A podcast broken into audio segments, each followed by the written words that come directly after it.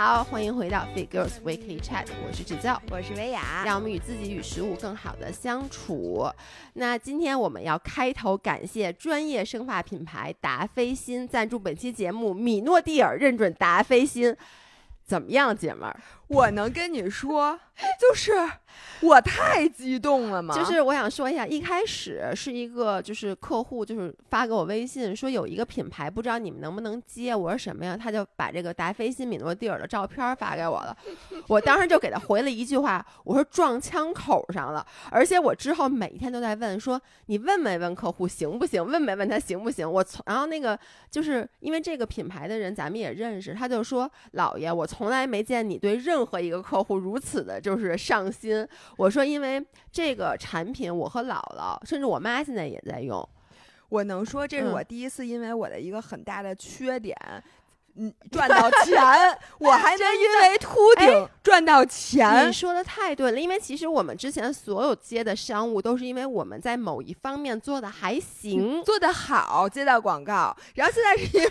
我们俩 头发够秃，所以我接的理直气壮。对。然后这一期播客呢也有视频的版本，因为我们今天会自曝一些什么身材焦虑，反正就各种自己不好的地方。如果你们想对照着来看，嗯，看看是不是确实是不好。对。那请大家移步到我们的视频博客。OK，那今天的主题呢？其实起因是因为你知道前段时间有一个呃微博热搜，呃，就是关于一个女星，她吧是因为自己为了给男朋友拍了几张裸照，在那个洗手间里面，结果这个裸照被这个黑客给黑到她手机里面盗走了。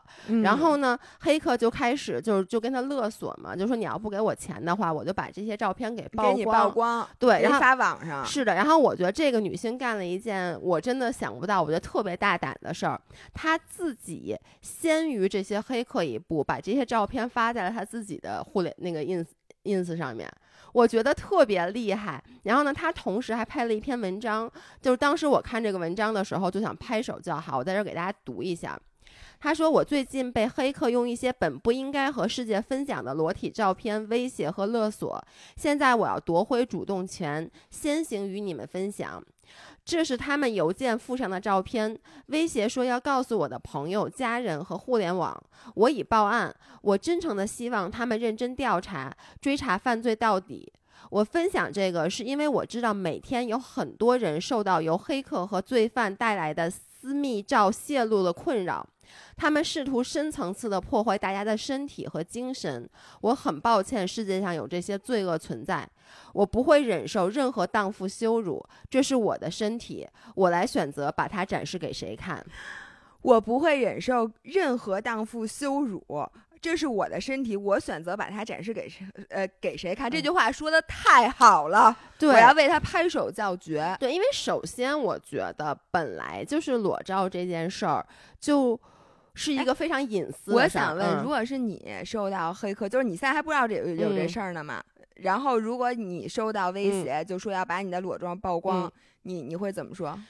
说实话啊，我因为这件事儿没有真实的发生在我身上，我不知道我到时候有没有那个胆儿。但是我觉得以我的行事风格，我可能会干出一样的事儿来，因为这个互联网上已经没有我在乎的人了，你记得吗？要我我会说。你先把片儿挑挑，我给你挑几张好的。就是我觉得这些不，要不然我 P 一下，你把发给我 P 一下，你再发。你你知道为什么吗？就是因为其实这个是裸照嘛。其实裸照和对于很多明星或者知就是这些呃在呃互联网上比较活跃的人来说，比如说你的一些丑照，你的一些就是不恰当的言论等等，这些都是可以用来去威胁你的，打击你的一些。让你的弱点，嗯，然后我一直有一个理念，就是你的弱点，如果说其实别人都可以拿它来攻击你，但如果你先发制人，你把这个弱点就抛在外面，那这样子你其实就夺走了那些想用这些弱点攻击你的人的他们的武器，嗯，你你能理解我的意思吗？就比如说，当然了，我就说裸照，其实我无法想象。嗯，因为我其实也确实没拍过裸照，所以我无法想象。但是，就比如说，我有一些特别丑的照片儿，嗯，你看我之前为什么我经常在这个咱们的微博上发很多我特别丑的照片，包括我跑步的那个照片，就他们给我配上《西游记》的音乐啊什么的，就大家在底下都会评论说：“老爷，这个互联网上已经没有你在乎的人了吗？”其实我为什么会发那些照片？当然了，我不是觉得我红到有一天会有人拿到我的丑照去发，而是我觉得我只要先把这些特别丑的照片也好，什么视频也好，都发在网上，那这样子，当有朝一日。比如说，大家真的见到我真人，嗯，他就不会对我特别失望，因为我在视频里都那样了。哇塞，你这心思这绕这弯儿可绕够多的。就是我一直都觉得，就是我我越发很丑的照片，我其实越心安理得，就是我不会心里面忐忑，不会心里边端着。对我不会忐忑，说万一。比如说，比如说啊，咱们俩去参加一个活动，可能会拍一些照片，那些照片可能不会是咱们发的，那些生图可能摄影师就直接发了什么的。嗯，我不会担心，因为我有更丑的，你想要吗？还有更丑的，是我自己发的。嗯，明白。所以这就是我一直是我的一个理论。那除此之外，我之前就说我小的时候其实有很多是我特别在意的点，比如说我小时候最在意的一个点就是我的身材。因为我其实是五五身，但是呢，因为我个子高，所以你知道，在以前人没有身材比例概念的人的时候，他会说：“哎，你是什么那个他特别大长腿，大长腿。”但其实我的大长腿是放在一个一米六的人身上是大长腿，放在我的身上就是它的绝对值可能挺长的，它的相对值并不长。然后以前我就是我不能接受别人说我身材比例不好，我特别害怕这件事。不是，也确实很少有人会。这么说话呀？就是我在没有做互互联，其实这个病就是前几年治好的。因为在我在做互联网之前，其实我就上班的时候，我一直都穿高腰裙、高腰裤，就是我从来不穿那种低腰的，或者我穿，人那时候我也会穿高跟鞋。嗯，其实就是无，就是从各个方面。穿高跟鞋，对这个上班的标配啊，当时。但是我其实是各个方面，就是想让大家。看不到我身材就腿其实不长的这件事儿，然后我是从什么时候真正被打击到，然后又变成好了呢？就是因为其实我爸我妈以前有时候会说，就你爸你妈，我爸我妈真讨厌。哎，不，对不起啊，对不起，对不起，叔叔阿姨，我不是故意的，但是你们这一点做的吧，就是我爸，比如说经常会说说侯少你就是高，其实你腿特粗，而且你腿不长。哎，不是，我想问他们说这个话的目的是 什么知道？就是我记得有一次回答我爸说：“侯师长，你这大象腿。”就是你你能理解，但以前只是我爸我妈说，我觉得 at least 我在外面是安全的。然后呢，我就咱们就开始拍视频当博主了嘛。那完蛋了。然后当博主，我们俩就开始，因为就得穿着 leggings 健身，然后。就过一段时间以后，我就会发现我们俩的评论区有时候就会有人开始评论，就说大 G 其实只是身高高，但其实你看他腿一点都不长。然后还会有人说说，我发现大 G 是五五身啊，他的比例其实一般啊。虽然这种评论非常非常少，但是你看你都不记得有这种评论，对不对？我可能也没看见，确实，我看见我也不会往心里去。但是你知道，就是即使。我真的啊，即使有过了这么多年，你还记得这评论？即使有五百条夸你身材好的评论，只要有这一条，他会摧毁你那所有五百条在夸你的时候。哎，你我这里能插播一个故事吗？嗯，就是你们知道前两就红红，嗯，咱们的著名舞人红红。然后我给你，我给大家讲，他首马在重庆跑了三零六还是三零七，反正就巨快巨快巨快，而且这是他的首马，嗯，而且这么年轻的小姑娘，然后结果呢，呃。就所有的人，包括我们，就都大声的恭喜他。结果呢，就这件事儿一直让他觉得还挺好的。直到就是前两天有一个小红书的账号，嗯，然后那个账号呢就发了说，也没有艾特红红，就说什么小姐姐呃跑步的时候始终如一，因为她一直在微笑。然后我打开看了，发现这是一个视频。当时这视频是我妈转给我的，说你看这是不是红红？然后。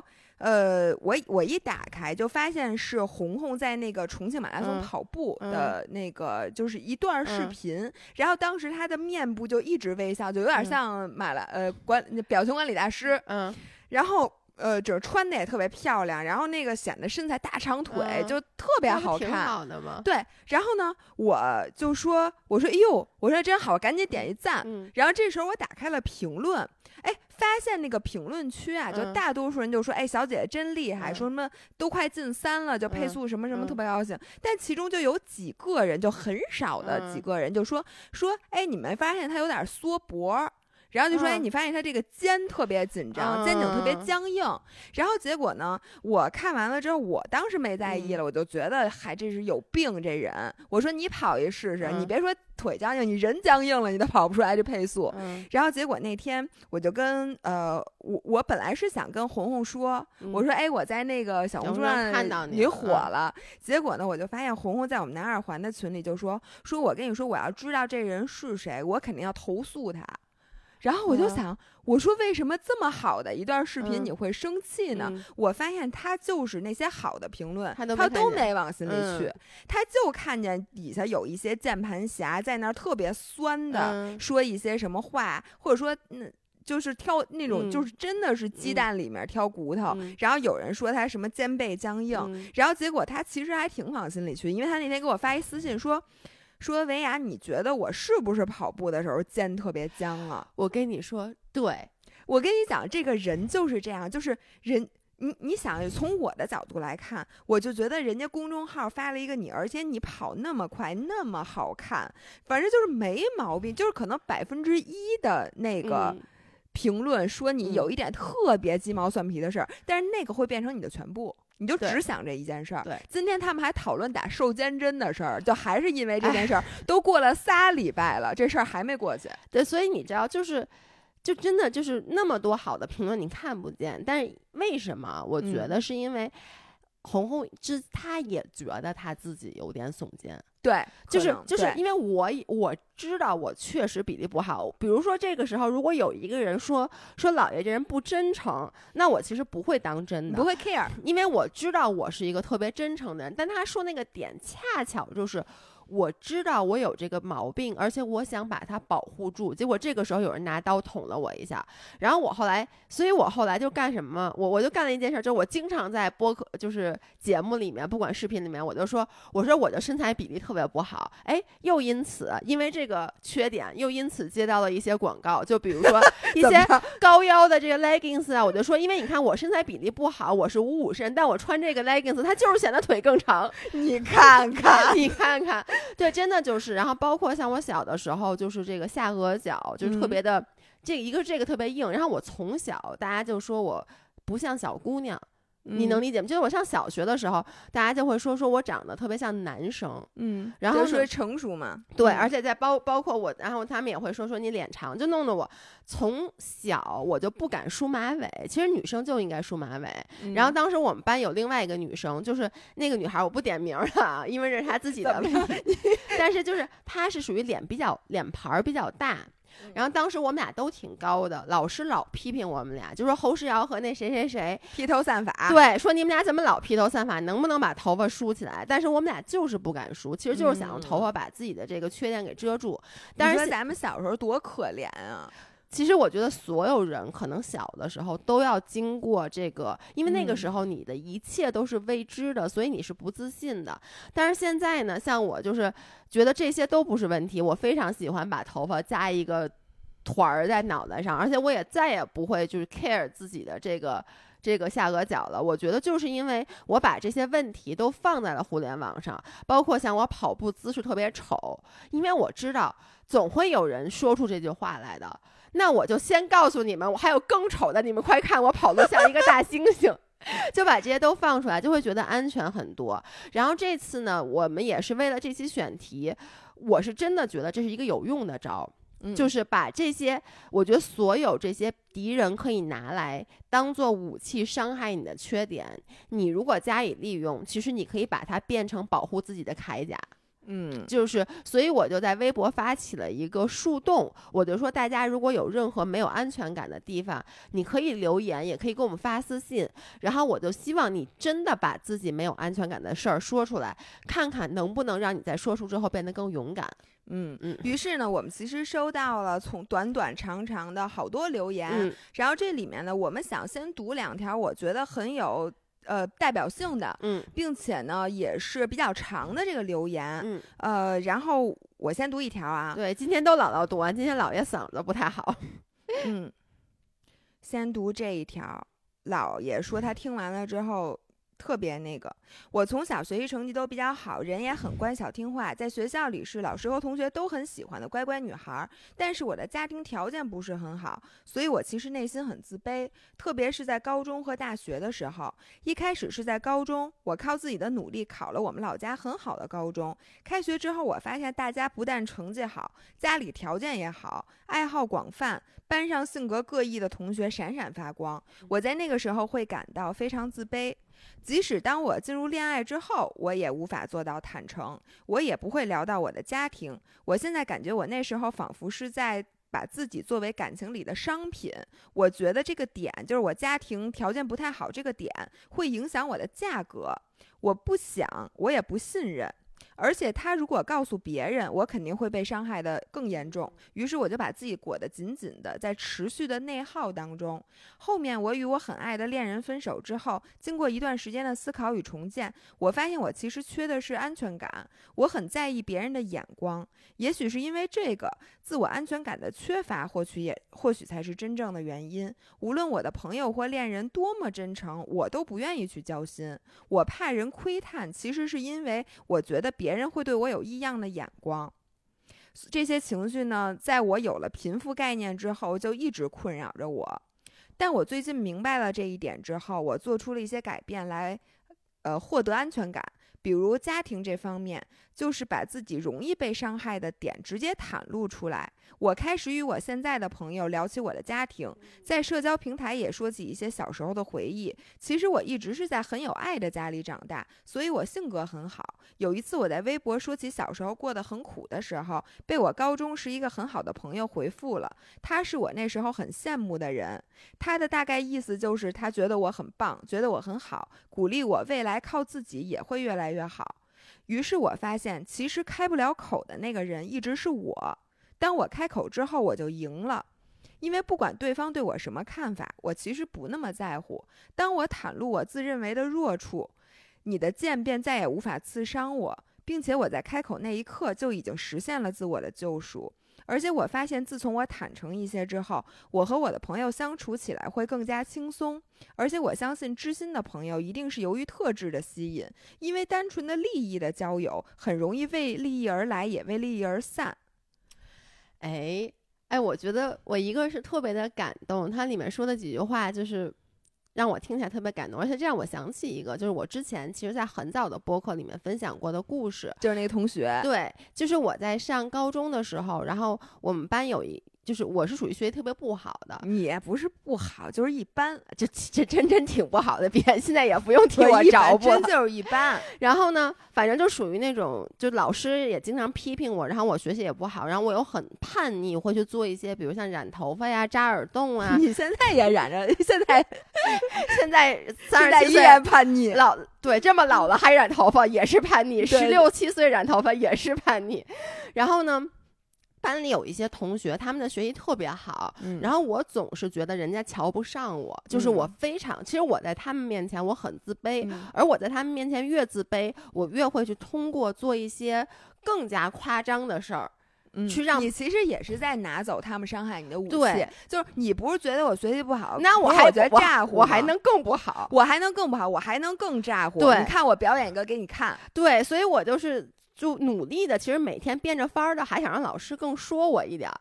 然后我后来在很多年以后，就是我都开始做博主、做播客以后，我就是联系到了一个当时的高中同学，当时在高中，我觉得可能两年半里面，我们没有说过一句话，或者可能说的话，我觉得绝对不超过十句。反正你不跟他说话，是因为你觉得他根本就不想跟你说话。对。然后我后来才知道，原来他也特别特别羡慕我。然后我后来才知道，他其实就属于，就他当时他的家庭条件就是也是比较不好。然后他在学校里，虽然他学习好，但是他同样也很自卑，就有点像这个女。女孩，就她学习很好，老师很喜欢她，但是她的自卑来自于，她就看着周围这些同学家庭都挺都都挺好的，就比如说去那个小食堂吃稍微贵一点的饭呀，或者穿的什么那些有点名牌的衣服啊，对，那个时候所谓的名牌的衣服，包括当时比如说咱们有手机，就等等等等这些点，其实也让她心里特别特别的。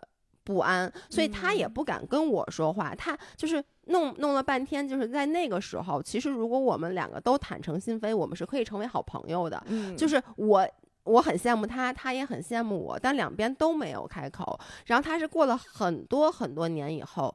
才跟我开口的，因为她那个时候，我我当时是在去欧洲旅游，在瑞士见的她吧。她跟她老公在瑞士，就是都在，因为她学习特别好，人家读读博士，好，然后好像博士都毕业了，还是怎么回事？反正就是我都弄不明白，人家更不愿意跟你聊天。这次是真的不愿意跟你聊 天，对，就包括人家学的那个东西，就我我都 听不懂，都听不懂，完全听不 懂。专业名儿让人说三遍 啊，对。然后我去当时他住的那个地方，那种周围就是反正那种康房，就是我觉得离我生活特别特别。远，但是那然后，但是他那个时候已经可以跟我就是袒露心扉了，然后我就特别的感动，所以我觉得跟这个女孩是一样的，就是她长大以后变得更有自信了。我在这里想分享一个，就是我知道的真实的故事，然后并且我就想引出一些，就我怎么安慰这个女孩。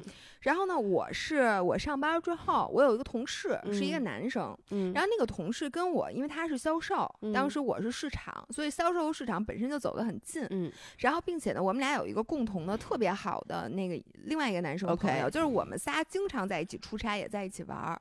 然后有一天就是。我我真的啊，我我跟他认识得有当时得有两年了，嗯，我都不知道他右手少两个手指头，就是他右手的这个无名指和小小拇指是没有的。那你平时你们吃饭什么的，而且是右手右手对呀，那你吃饭什么的，或者你写他可能拿左手拿手机，他我他当我面反正没写过，我也不知道为什么，反正我就。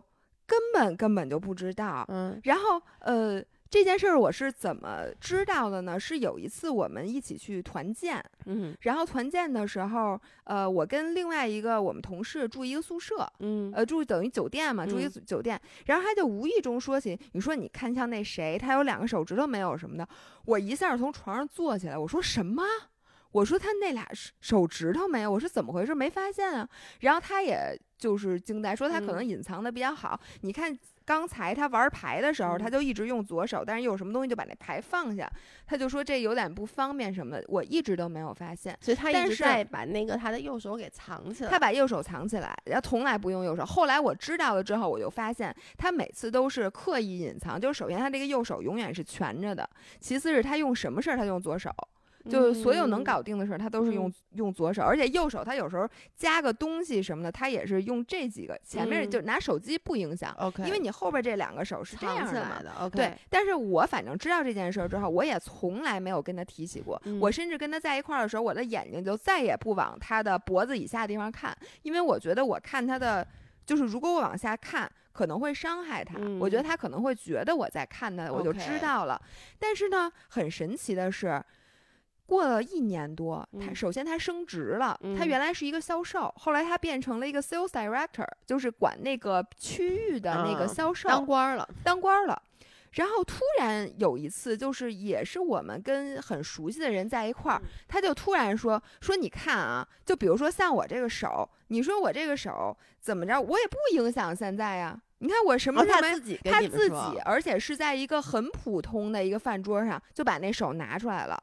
就说你看我也不影响。然后这时候就开始跟我们讲说，你知道我这手怎么弄的吗？说我这手啊是小时候，因为他是东北人，我小时候是弄那个农用收割机的时候，把手指头割进去了。然后说我为什么要弄农用收割机，是因为我们家当时特别穷，反正就是我得从小时候一边帮家里人就是弄那个庄稼，然后一边上学，就这我们家特别特别苦什么的，就把这些事儿说出来了。他说出来之后，你知道我们整桌人都放松了。你说我们不知道吗？因为所有人都要假装去配合他，不知道这件事儿。对，而且大家都会私底下去议论，就从来不敢当着他面说。然后他一把这话说出来，其实大家也没说什么，就把这话说过去。但是所有人当当天都松了一口气。然后我就想，为什么他能做做到这样？其实就是因为他升官了。就是他升官之后，我觉得他的人生就多了一个支点，以及体现他价值的地方。他一下就觉得我的人生价值和我是谁和我的手指头的关联越来越少。别人并不会因为我没有这两个手指头看不起我了，别人也不会因为我小时候家里人看不起我，并且这变成了我的一个谈资。就是因为你没发现，就是什么人愿意说自己小时候家里穷，越成功的人越容易显摆。就是你如果家里很有钱，你在成功的时候是需要掩饰的，就你不能让别人知道我爸是谁，我妈是谁。我小时候我第一桶金，我爸给了我多少钱，你你就会尽量把自己说成一个普通家庭。而咱们本身就是普通人，如果在你真的过两天有钱了，咱俩也会嘚瑟的。就把咱们小时候吃过那点苦什么的，全都嘚瑟出来。但我我其实现在能理解，咱们小时候没吃过什么苦，但是我现在突然能理解为什么你听到的成功的故事，一般那些企业家都是特别特别苦，就白手起家。其实这个反而更能证明他们的实力。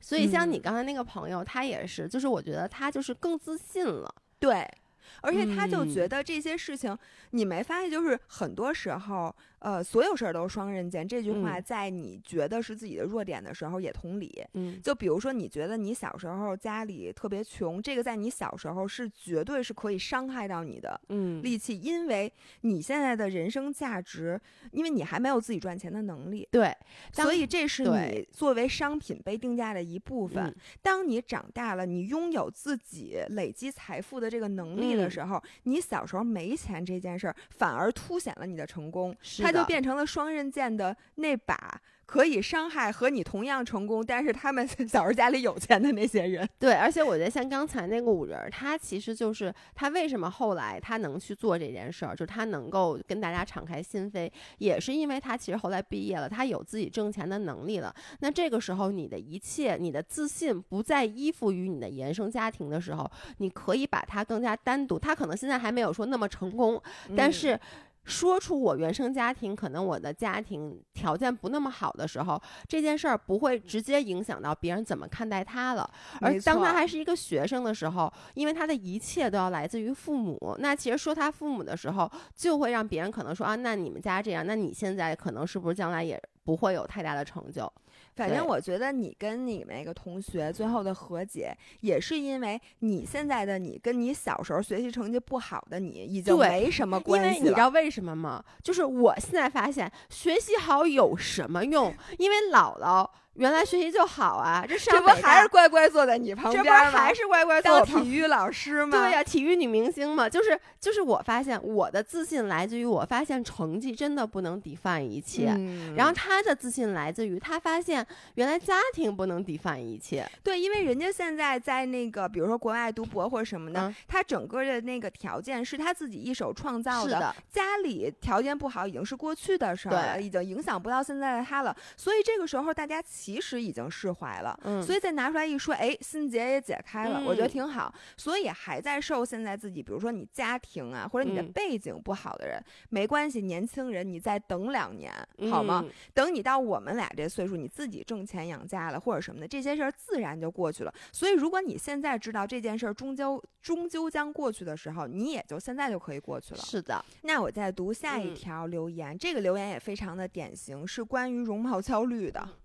姥姥姥爷对我来讲，安全感缺失，我可以想办法调整和假装克服。但是最有效、最深刻的办法是来自身边人的支持。嗯，还有说关于容貌焦虑这件事情，第一次跟男友提起的时候，他很严肃地纠正了我的说法，对我说：“你长得很好看，并且也要求我跟着重复。”以后的每一天几乎都会夸我漂亮，而且我能感受到他是真的这么认为，而不只是说说而已。包括身边的朋友，在我每一次容貌焦虑、身材焦虑发作的时候，都会支持我、鼓励我。于是我在他们的包容下，有勇气不断探索，慢慢的找到了一些让自己认可的穿衣风格。包括我现在在国外一个包容度很高的城市，在这个社会的影响下，认识到了真正的美是包罗万象的。女性的美不止在外形。也在力量和智慧，就是我觉得她里面说她男朋友一直在给她正反馈，我觉得这件事儿挺重要的。其实不光是男朋友，而是你周围的人不停的在给你夸你，在夸你。其实夸夸，It's so you。我跟你说，因为你就是 exactly 跟他一样，就是需要这个。对你，你是不需要的，我不需要，没用。就是我自己觉得自己不行的时候，你们谁跟我说行没有意义，但你不是。嗯，而且我就是为什么我觉得夸夸是有用的，就是你知道，比如说我们宁浪别野，你知道一农是跟我很像的人，就是你看一农特别厉害，对吧？他特别不自信。他没有一个地儿是自信的，然后呢，大家都一样，看来对。然后那天我们在那录那个《宁亮鼻眼》那期播客，就是悠悠也特别不自信，就是我们仨都觉得自己什么都不行，一事无成。可是看别人的时候，都觉得对方大全乎人，大全乎人。于是我们就进行了一个轮番的夸夸，就是我们就不停的在给对方去告诉他，你其实很行很行，然后就。其实我觉得说完以后是有用的，尤其是来自你身边很亲近的人，而且我觉得其实你你现在也也。会夸我了，不像以前是不夸我的。对，因为我以前老把我需要的东西当做别人也需要，觉得我不需要的你们也不需要。但其实每个人 feed down 的能量是不一样的。是的，像你 feed down，就比如说旁边人都对你的那些正款正反馈什么，现在齐老师也知道了，齐老师也老夸我，你知道吗？就是因为齐老师，我们俩就觉得就是。你不需要这些夸奖，但其实是因为他不需要，我不需要，但是不代表你不需要。所以现在我就那天跟齐老师说，我说那个你是要夸他的，就是你不能光把他的问题指出来，你要把他的优点同样指出来，要不你就连问题也不要指出来。你不能说你只指出问题，不不指出优点。是的，你这东西它是要配套的。对，甚至就不光是我的我的问题，比如说其实呃我身体不好。我我其实我能跟你说，我身体不好这件事儿，呃，或者我身体比较容易虚这件事儿，其实是我的一个让我不自信的点。这也不自信，我这个很重要，你明白吗？尤其是就是当公司只有咱们两个的时候，我要是老生病的话，其实那我肯定会，因为只有咱们俩。那你说我生病的时候，那那那你不就得多干活吗？所以就是，其实我身体不好这件事儿，一直是我一个。呃，算是我的缺点。然后以前姥姥她她只会跟我说：“你怎么又生病了呀？”就是嗯，对不对？然后呢，然后但是现在就是比如我这次，大家都知道，我现在其实我现在在二阳当中，就是我现在每一次生病，姥姥都会跟我说：“说你别把自己累死什么的。”说：“哎呦，你这身体你得好好休息什么的。”就是其实你的这些正反馈就会让我觉得，哎，我身体不好。这件事儿没有那么让我觉得特别自责了，但以前我真的会很自责。好吧，这孩子太玻璃心了。不是你，你，你，我觉得是因为你身体很少有不好的时候。如果因为我从小到大身体就不好，然后呢，你其实也知道你身体不好会耽误事儿。本身就每一次我生病，我就算身体不好，我也不会觉得我耽误事儿了。我这人就是这么理直气壮。你呢？就是你老觉得会给这个人添麻烦，给那添麻烦。那你是不是就是？我明明说那句话，我说我说你怎么又病了？这意思。就是对，就是因为你知道，当你本身已经觉得这是一个你的问题的时候，然后这件事又发生了，你就先已经很自责了。然后这样就就跟就别人说什么话，你听着都是这个意思。对，就跟你看那个女孩说，她觉得她长得不好看，但她男朋友会很严肃的跟她说：“你跟着我读，我很好看。”这个感觉其实就好像说，比如说我觉得我有很多问题，然后你告诉我这个没关系。包括我以前就是我老睡得晚，我起得晚，然后呢导致咱们公司的会都得十一点。开，但是你就会跟你就会很正常的跟我说，他起跟别人说老爷起不来，咱们得十一点开。其实你就是在告诉我这是 OK 的，这是 OK 的。对，所以这些我所有的这些真的之前是我的不安全感，他现在就是能让我。当然了，也是因为我经常舔着脸跟大家说，我就是起不来，然后包括跟大家说我就是身体不好。我觉得就是这两方，一个是我自己去把它扔出去，一个是我周围的人，我真正在乎他给我反馈的人，一直在给我正反馈，让我变得现在更加自信。然后我还想 echo 一个，他说出国这件事儿，一出国就我特 别有同感，是就是呃去一些西方国家。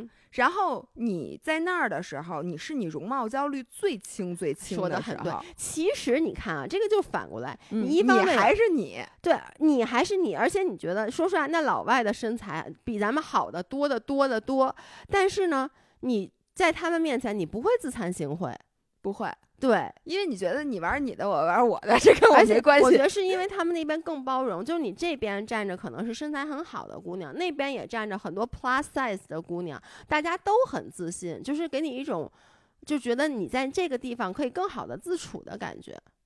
嗯，我是觉得我在就是跟西方人在一起，因为我觉得我们不是一个人种的，我都觉得我们没有可比性，没有可比性。这就跟我是初中生，你是小学生，就那咱俩有什么可比学习成绩的呀？所以我觉得那样反而，所以我现在希望，我觉得，我觉得我在国外就突然一下容貌焦虑，就是有的时候我明明知道我穿这个不好看，或者我不应该这么穿，身上乱七八糟好多色儿，或者我也没化妆，没怎么着，我就可以走在大街上，是因为。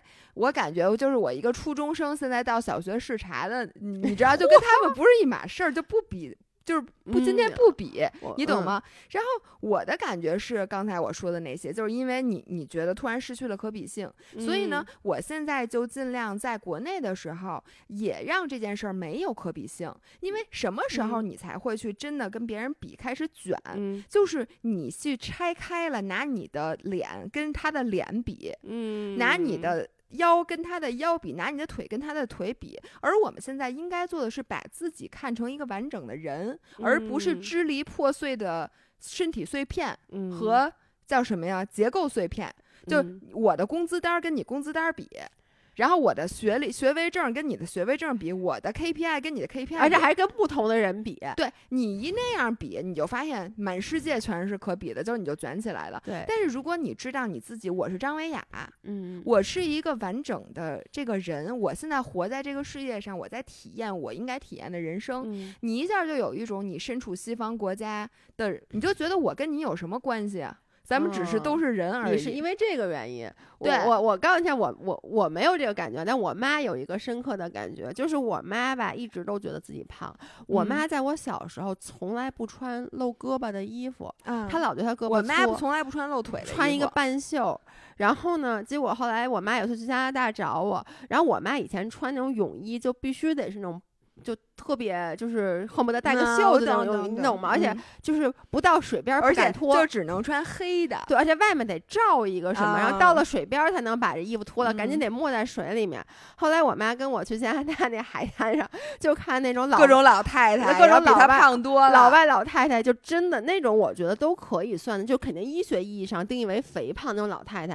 然后人就穿一比基尼，然后那个肚子什么的，然后但人家特别舒服，就走，而且包括好多老太太就。都是那样的，然后一起就是咱俩老了那个样子，在海边结伴的还嬉戏和玩耍，弄得我妈一下就觉得，哎呦，那我。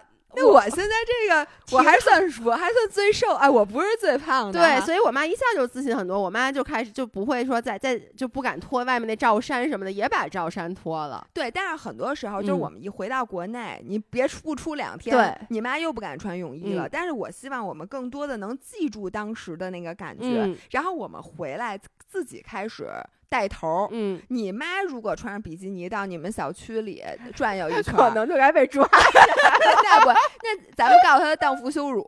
然后其他的老太太说：“哎，你看这老太太那怎么着？”然后所有的老太太都出来了。我觉得咱们需要营造这种气氛。哎，然后我们还有很多短的留言，咱们也给大家读一下。那我们来读一下。总是间歇性 body shame，和男生约会总是怕对方觉得我胖，所以都会提前和对方说我好胖之类的话。幸好现在的男朋友会鼓励我说我很性感，让我缓解了一些。哎，你发现这条跟那个一样，就是我觉得男朋友很重要。就是我发现很多女生她本来是自信的，但如果她碰到了一个喜欢 PUA 的这种男朋友，然后就会一直在打击她的自信。就是你知道，真的有，就是我我有一个女性朋友，她的男朋友就是，呃。就是会从各个方面，就是说，比如说，哎，因为我这女女生朋友她其实身材挺好嘛，嗯，但她就会说，哎，其实你你不要别人说你两句你就信，别人那都是恭维你，这不跟你爸似的吗？哎，对对对，你进门的时候先说，我告诉你，你的身材比例一般，不是？我就想问，谁问你？我爸没有，我我一进门，我爸说侯世瑶大象腿，不是？你就说谁问你了？我我问你，我腿粗不粗了吗？就是。莫名其妙，对，但是就是你，你知道，但是有你知道，我觉得你爸这行为是什么吗？就是小时候有男生特别欠，嗯，就他没事儿吧，你也没招，他就得招你一下。然后你爸那个就是跟你打招呼的一个方式，就是欠招。对，就是他可能觉得他如果夸我一句，我没有什么反应，但他如果说我一句，我会反应很激烈。没错，对，就会跟他产生更多的互动。你爸小学的时候，嗯，你下回问问他。我爸小时候就是特别欠的那种，是吧？我就觉得是。然后，嗯，哎，我读一个，嗯，这个我特别能理解，完完全全不胖，但梨形身材，上半身很瘦，但就是很怕别人关注我的腿，对短裙短裤一直都是抗拒的，还有脸型，不在意自己脸方，但实在十分在意脸上肉多，照相都不敢大笑。哎，我想跟这个女孩说一句。首先，因为我跟你一样是梨形身材，然后我以前也是觉得，就是我不敢穿什么短裤什么的。后来我发现，第一，别人真的没那么在意，就是没有人会走在大街上说，哎，这个女生她是梨形身材，她怎么穿 短裤？没有。而照片，我我真的，我现在发现，照片里你的笑，照相时候你的笑，远远比你的长得好看要重要。真的是，因为我我记得很多人后来都跟我说，他们特别喜欢看我笑，但其实我知道我不笑比笑要好看，嗯，因为我笑，因为我的又又另外一个 insecurity，就是我觉得我的牙板是比较长，我有一点点牙就是牙不不太好，就是我觉得我笑其实没没有就是闭着嘴是好看的，但是大家不会在意这一点，大家还是喜欢看你笑。嗯，我就在念，继续念啊。胖这件事儿让我的整个人生充满了不安。随心而摆摆烂变得更差之后，让我大崩溃。变好的路太难太慢，变差轻而易举。不论如何规律健身，肚子上的肉永远是松的，穿衣服永远是不自信的。呃，发发际线很高，大腿很粗，头大星人，连带着脸盘子也大，头发还少。身上一瘦，显得头更大了。无论如何，没法笑，露出上面的牙齿，觉得自己笑起来很尬，也就越来越不爱笑。嗯，胸部太大，但是人很小，骨架很小，所以被人说不雅观。不敢穿吊带裙出门，因为对自己的身材不满意，总觉得露出手臂和小腿会被被别人看到，我觉得很觉得我很胖，所以会特别不自在。反正。基本上全都是跟容貌交流，也不是全都是，但是这样的留言会非常非常的多。对，而且我觉得我我其实很好奇，我觉得大家也可以在底下给我们留言，就是你们的这些容貌焦虑，或者说你们觉得这些外外貌上面的缺陷和缺点，到底是你自己发现的，还是别人告诉你的？嗯，我觉得这个很重要，这个很难讲，因为这么多年。就这个 image，就是你对自己的这些认识，是你自己也有一些，别人给你一些，然后来来来来，这么多年积累的。我我觉得就很明显，比如说我就知道，我我。鼻子，我鼻子塌嘛，尤其是在我垫鼻子之前，我鼻子真的特别特别塌。然后我从小就知道这件事儿，是因为我在还上幼儿园的时候，恨不得我记得我奶奶就会说说，哎呀，说这个婷婷的这个鼻子好塌呀，什么之类小塌鼻子，就是在我很小，他们就会开玩笑。嗯，就这种都是来自于外面的，包括我说，就是我什么那个下颌角什么的，也是因为别人就从小就说说长得像个小男孩儿。其实我觉得所有对于容貌的这些问题，都是外面人给你的，也不一定。也我觉得有很多时候小时候还不流行这个呢。你小时候根本不知道自己是这个，然后长大长大了之后，反正我是。你你你举一个例子，你有什么是你，你你觉得你自己观察，不是因为外面的人说，你就自己就好多，就是你觉得自己什么，肚子上不平，有赘肉什么的，皮肉分离度低不显形，这些我们家人可从来不说我。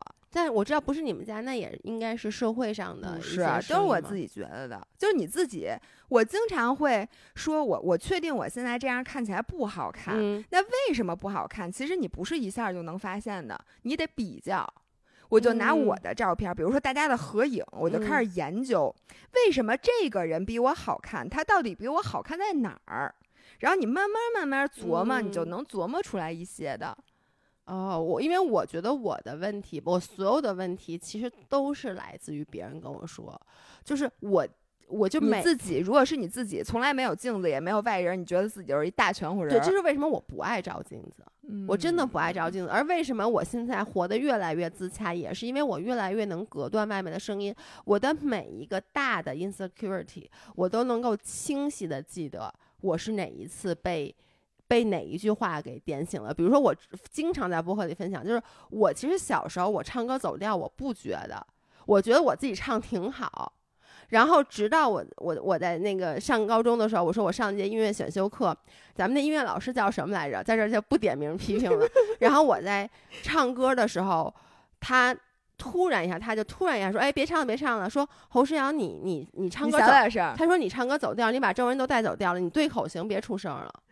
我觉得他太过分了，就是这一句话，就是让我从此以后就很，就从那以后很长一段时间是不敢唱歌出声的。然后包括我跳舞也是，是我哎呦印象特别深，是在幼儿园的时候，当时要表演跳那个小鸭子那个舞，然后呢，本来就是我个儿还挺高的，被选上了，然后我一跳，然后那个老师就说。说，我就记得特别清楚，那老师站在很远的地方就指说，哎，最后那个大高个，那大高个说你，你下来，就直接把我给筛下来，他也没说你跳，就是你下来。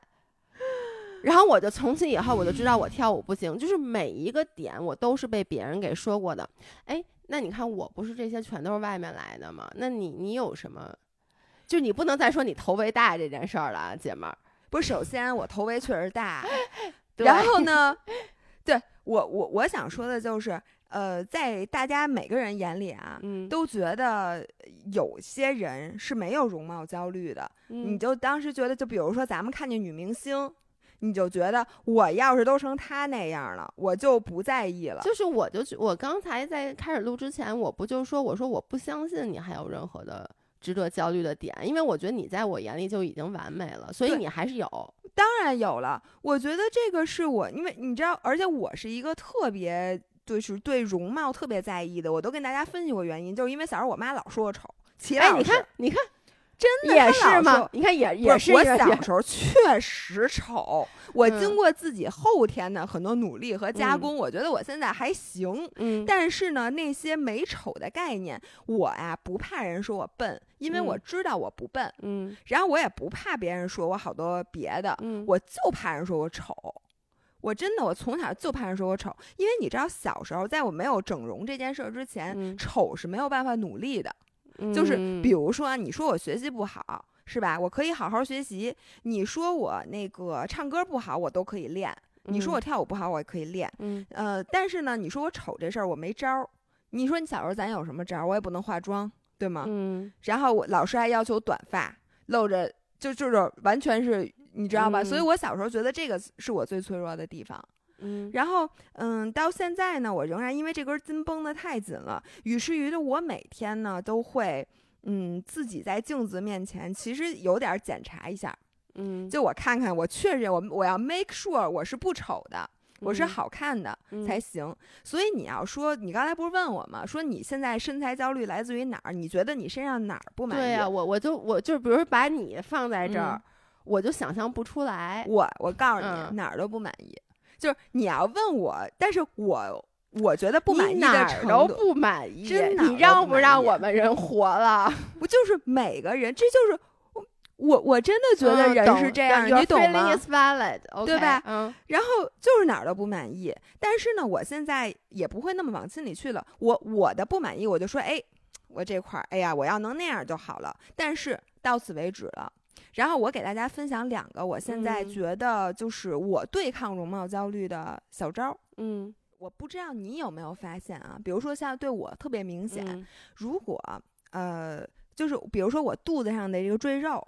就是这个你啊，这个人啊，我是觉得你瘦到什么地步，你这么一握，来来，看见了吗？就是你只要这么抓一把，就或者你这么窝着，它肯定是有一圈这个肉的。那你要说不，我满不满意？我肯定对这个不满意啊。但是我发现啊，就是有的时候拍照的时候，你不是这么一挤什么的，你的侧面就会有这个赘肉嘛。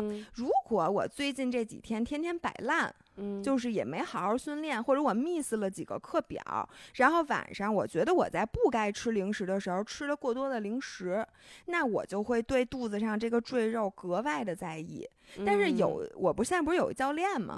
那个教练给我安排的课表，我基本上是按那个课表完成的。然后我最近吃喝也都非常规律。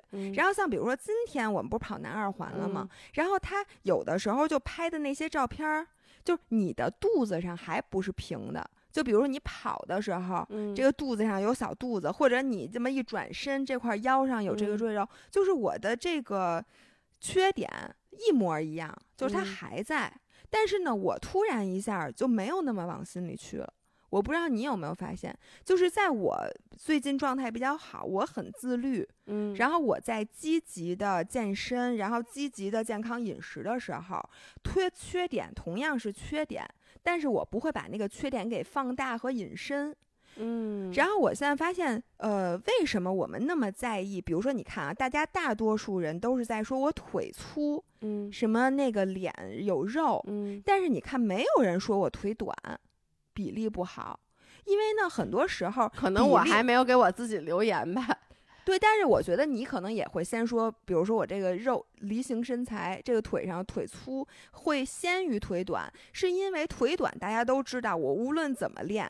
腿该短还是短，它是一个没办法改变的。对，而且它不是 personal，它是咱们人种的问题。就是亚洲人，咱们的腿就是没有人家欧美的那个大长腿长。嗯，所以你这个呢，你就不容易再去引申和放大。但是呢，你腿粗这件事儿，很容易让你联想到自己的不自律。或者联想到自己犯懒的时候，或者联想到我这个人怎么怎么样，我就是不行，我干什么都干不好，我是个呃 failure，我是个 loser，就很容易往这儿联想，所以你才会觉得这一点格外让你 insecure。对这个，我我我承认，就是我发现，因为我其实也不太喜欢照镜子，我也没有每天审视自己，但是如果这一段时间，我自己觉得这一段时间，嗯，过得比较松散。嗯，就是整个人过得有点太，就是就不够努力。其实你自己心里是有一个评判标准的。那其实这个时候，任何一件小事儿都会 trigger 我，它未必是容貌上的。对，就是我我，比如说我这段时间，我可能花了更长的时间，就是。什么看电视啊、玩儿啊什么之类的。如果是一件工作上的事儿，然后呢，比如说客户不太满意或者什么的，其实如果说这个东西我做的很努力，然后客户说，哎，这个东西不好，我其实有时候会据理力争，我说我觉得这事儿不应该，就应该按照我的思路来。但是如果我自己也知道这个活儿我就是没用心干，嗯，然后这个时候一被 challenge，我就会。就是像你说，就会就像容貌焦虑啊，你你就会，因为你其实内心知道你做你可以做得更好，我觉得这个是问题。当你已经努力到你觉得我把我能做的全部都做的时候，其实这时候你不太怕来自于外部的这些 challenge 也好，外部的这些负面信息，因为你通过你的努力已经建立起了足够的自信。没错，就跟你知道吗？就是黑眼圈这件事儿，比如说我这个，其实这个黑眼圈啊。呃，你甭管做什么努力，可能他只要你不去做那个整形，他可能一直有做整形也没有，因为我从小学就有黑眼圈。对，就比如说这件事儿，但是如果你已经为这个事儿做了很多努力，比如说你注意不熬夜，嗯，注意健康的饮食，然后吃护眼的产品，然后抹去黑眼圈的霜，嗯，然后这个时候如果别人再说说，哎呦，你说你怎么有黑眼圈啊？这时候。比较有可能的是，你理直气壮的说啊，我从小就有黑眼圈，这黑眼圈没办法，就这样，除非我去做一个什么整形，要不然就是这样了。嗯，但是如果呢，你最近经常熬夜，然后不健康饮食，然后你买了那些护眼的那些抹的，你全都没怎么抹，就是有一搭无一搭的抹，这时候别人说，哎，你怎么有黑眼圈啊？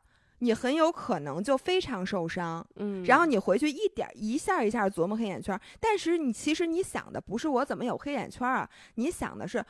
你看我真的是个废物，我天天熬夜，然后我也不健身，然后我也那个不健康饮食，然后你看我的脸都老成这样了，我这个人怎么这样啊？然后或者什么什么，你其实更多让你难过的是这些，嗯。所以呢，我现在做的一点就是，甭管我有什么缺点，嗯，然后我先把我能做的事儿做了，然后我发现我整个人的心态。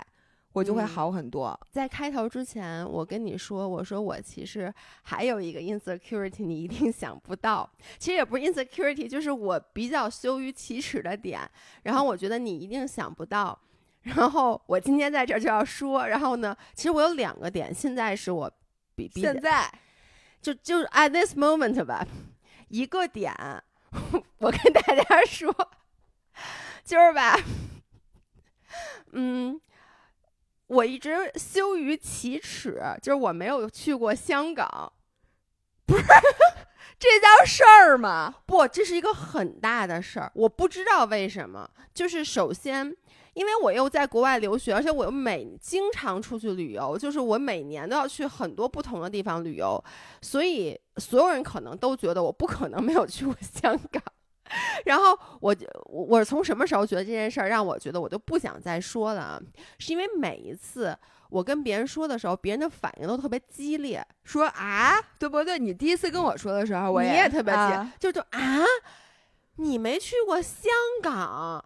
就是说，那你你每年出国留学的时候，你你不从香港转机吗？我说加拿大真不从香港转机。然后他们说，那你后来就没去玩过？我说就没有。他们说你转机也没在香港停留过。我说停留过，没出去过。但就是这件事后来就让我觉得，我不知道为什么，你你能理解吗？就是我有点羞于启齿。嗯，我也能理解，但是我确实没想，那我还没去过九寨沟呢。九寨沟我也没去过 这点也确实，嗯，不太不不是太应该。我不知道就是为什么，可能就是因为每次我说的时候，大家的反应都很激烈。就跟我说什么呀？他们说这什么什么，你知道吧？我说啊，什么呀？他说啊，你没听说过这个。然后从此之后呢，这个人再说什么的时候，我没听说过，我都不敢跟他说。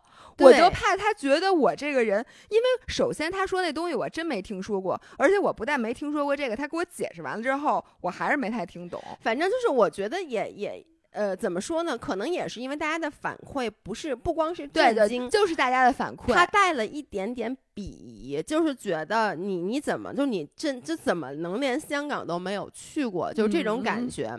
所以呢，但是这件事呢，我已经通过自己的努力改变了，因为你马上就要去了，就我给你港港港港澳通行证，我前两天刚刚去办了，就是那个延了港澳通行证。这个事儿马上就要三十七岁了，我终于去香港了，耶！Yes，对，这是第一个我最近改变的，真的赢了。然后还有一个就是大家都知道，我真的对我头发这件事儿，其实我是。非常焦虑的，我也是，嗯，就是我原来每天早上，我我原来不觉得发际线是个部位，嗯，我从小到大都都没没有觉得这是件事儿。我现在在审视自己的时候，多加了一条，就是看看我自己的发际线现在又没有往后退后一步。但是因为你知道吗？你从小就一直在说你头发细。头发稀，然后又细又少又软，而且你老你就从小到大你老开玩笑说你要秃顶了，就这一直是你的一个玩笑。说实话，这件事儿我从来没有想过，因为因为小时候头发特多，我头发也不，我小时候头发挺粗的，然后呢，而且还自来卷儿，所以就是我从来没觉得发量是一个我会就是会困扰我的。然后我是从两件事儿。两件事发现的，嗯，就是前段时间，一个是有一次直播的时候，嗯，就是我把头发不是梳起来了嘛，然后呢，我的这个头头顶这有一个旋儿，嗯，他小时候别人说有旋儿聪明，但你知道，当你老了以后，就是我后来做那个发量检测，就发现我的头发变得比以前要细很多很多，头发都这样变细，并且以前一个毛囊里可能有三根四根头发，现在头顶这块一个毛囊里可能只有一根或者两根，嗯，所以我那个旋儿就变得特别特别宽，本来我这个发缝就很宽，还有包括我前面这个地方也是。是一个小旋儿，然后那次我输了以后，大家不要觉得你们在直播打的话我没看见，我都看见了，我只是当时不回复，因为我在忙着跟大家说价格。说什么了呀？有一个人说说，我发现姥爷最近有点秃啊，然后另外一个人说真的，说你看那个那个缝儿。不是我想说这些人，不是我其实能理解他不是在攻击的说我，他只是可能以前就跟我一样，我以前不觉得我有这个问题，然后他突然有一天某一个发型那天就特别明显的暴露了这个问题，然后我当时看到了以后，我就看到，然后你你就会发现我其实一直在不自觉的，就是可能在搓一下头发什么之类的。这是第一个，第二个是因为我比较高，所以一般不不太会有人站在我的脑袋顶上能看到张涵，但张涵比你还秃，对，他不敢说。然后呢，是有一次我拍照，米大给我拍照，而且呢，这个还是我坐在那儿，他从后面一个。俯视的镜头拍，所以就尤其的明显。然后他拍完以后，那个照片的生图我看完以后，我跟你说，我当时真的吓坏了，就是因为那张照片让我在。那那年双十一的时候，让大家给你众筹生发帽那年，因为不停，因为你知道为什么他会给我推推给我生发帽吗？因为我一直在查脱发，嗯，然后他就推给我了一个两万多的生发帽，然后我说让你们众筹给我买，你们也给我也不给我买，让你给我买也不给我买，没钱。还好就是后来我们现在进入我们今天的广告部分，但这个真的不是广告，对，因为我之前在节目里说过很多次，我。特就我一直在用米诺地尔，就是因为他们你们都不给我买生发帽，对吧？然后后来呢，我就去那个大麦，呃，就是叫大麦吧，就是一个植发机构，因为我真的是认真的在考虑要去要不要去植发了。然后我就去大麦就去咨询，他就给我做了刚才我说的那个头皮检测，然后告诉我，然后当时人家医生跟我说，你这个情况远远不用植发，说一般植发是毛囊里面根本生不出头发，你只是现在这个毛囊比较虚弱。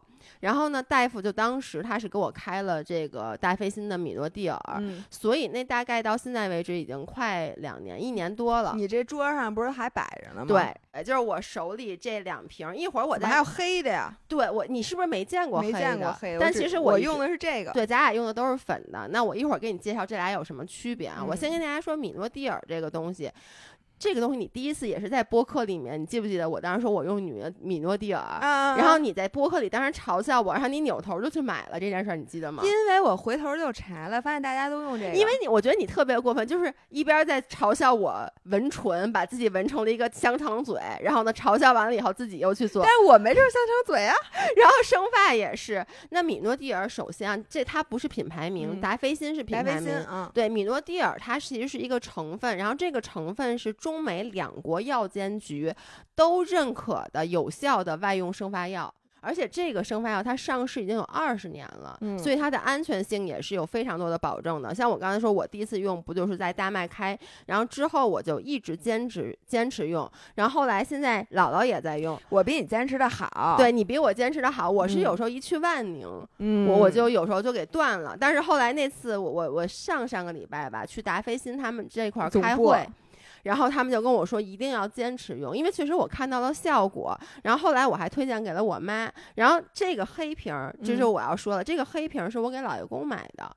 这俩有什么不一样？这俩有什么区别？就我为什么开头说米诺地尔要认准达霏欣，就是其实市市面上米诺地尔的其他产品也有。然后米诺地尔其实你听的时候会发现它可能有一些所谓的副作用，比如说它可能头皮会出油啊。然后呢，有一开始一个所谓的叫做狂脱剂，就一开始可能会掉一些头发，因为它叫不破不立。但是你知道这个达霏欣它就能够很好的解决这个问题，是因为它是粉色这百分之二和黑色百分之五。五两种剂型的。所以像是如果说像咱们这种女生本来头皮比较敏感，或者说你咱们俩其实真的不算脱发严重的，就是预防，只是预防，就有一些轻微脱发的现象，其实用百分之二，对这个粉的就行。然后如果是男生，或者说是脱发非常严重的话，用百分之五，就用黑的，对，而且就造成了，就是你知道好多人他为什么不敢用米诺地尔？因为他可能到小红书一查，发现有一些副作用，他就不敢用。但是呢。这个百分之五，其实我觉得，如果说像咱们这种，或者甚至说你本来脱发。情况挺严重的，你也可以先直接用百分之二去建立一定的耐受性，然后你说我想再加强，再去用这个百分之就跟那个刷酸似的，最开始先用那个低浓度的，对吧？你别把皮肤一下子烧了，然后慢慢再加浓度。对，所以你知道，因为咱俩一上来都用的是这个粉瓶的百分之二的，我反正从来没有经历过任何就是所谓的那些副作用，你有吗？没有，而且我这块都长得跟猕猴桃似的。哎，我也是，就是我不是。这其实我不是那里头脱，我是这个发际线觉得越来越高了，然后呢，我就开始抹这个，然后每天都坚持，因为我是一个干嘛都很努力的人，大家也知道，就是我对于脱发的治疗方法就是我先堆量，就甭管这玩意儿我看不看得见效果，我先坚持半年，所以我真的那半年我就给自己，我跟大家讲了，我收拾屋子的时候就把我所有要用的化妆品都摆在那一个盘儿上，然后每天早上转一圈儿，就把它一圈都用了，我就知道我该用的都用了。然后我真半年以后，其实就是在咱们有一次去北戴河，你记得吗？然后就是去年，去年然后去本来是去赶音乐节，后来音乐节取消了。咱们那天上午在海边儿，然后我在海边下完水之后，因为那天我都没戴泳帽，然后往岸上走的时候，呃，张林坐在那儿说。说，我发现你脑袋顶上怎么那么多碎头发，跟猕猴桃似的。然后我一照镜子，发现我这块这头发那小绒毛都滋起来了。我之前真的没有这么多，而且都是那种短的。然后现在它们都长长了，所以呢，我这发际线就等于往回又回来了，回来了一层。记不记得有一次你把头发梳起来，我就说你跟猕猴桃似的。对，而且说我没有像你那么遵医嘱，就是一直保证每天两用。但是我也坚持，我用的时间比你长。对，然后我其实也是，你看我这个里面这块也都是小绒毛。啊，对。而且大家，我真的你们实打实的看，我现在这发缝，我现在哎，我我秃吗？我有点害怕。我低头给你们看一下，现在这个真的就是我这个缝儿变得比没有以前那么宽了，然后并且我这个脑袋顶儿那个旋儿，我肉眼可见的。是它变得比以前更是确实挺好使的，对。然后而且我插播一个小故事，这是真实的故事，就是我去那个 Pop Fest 上周末上海的那个播客节，然后不是好多五人来嘛，然后现场不知道为什么我们就跟五人一起聊天儿，然后我就说我特别开心，因为你知道这期那个达菲新米诺地儿来都来了也接了这个商务，然后我当时正在跟来都来了的妮蔻和丸子就讲这个东西我有多喜欢用，然后就被旁边五人听见了，然后那个五人就说说老爷老爷。他一下就是把发际线就整个都撩起来了，因为他这边两边确实是那个发际线上移的比比较严重，跟比你还猕猴桃。我跟你说，上面一层密密的绒毛，他说这个就是他用那个达霏欣。